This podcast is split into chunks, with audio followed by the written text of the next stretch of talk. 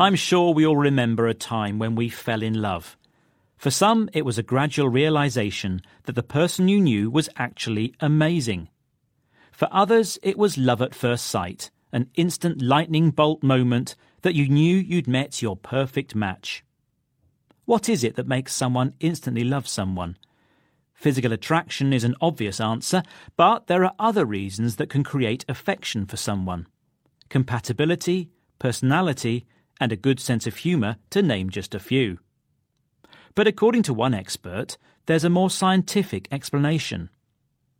Dr. Anna Machin, an evolutionary anthropologist at the University of Oxford, says men look for signs of fertility and good health in a partner.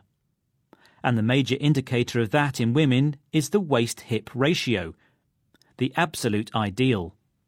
This is believed to be 0.7, which is really your classic hourglass figure. And what do women look for in men? Well, other experts have discovered they look for men who are taller, with broad shoulders, and a relatively narrow waist, so a V shaped torso. If you're worried your figure isn't the perfect shape, there could be other factors that will cause someone to fall head over heels in love with you. People also use their sense of smell to sniff out their ideal mate. Apparently, we can detect whether people are genetically different to us by the way they smell.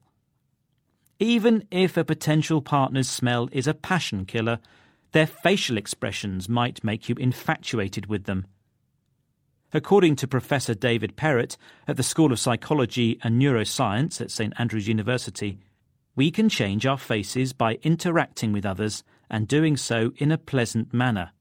And that will aid our attractiveness and make others interested in us. So it's good to know there are many reasons why we might be smitten with someone. But there is a problem. Will the feeling be mutual? And if it is, how long will it last? Nothing is guaranteed, and we know from Shakespeare the course of true love never ran smoothly.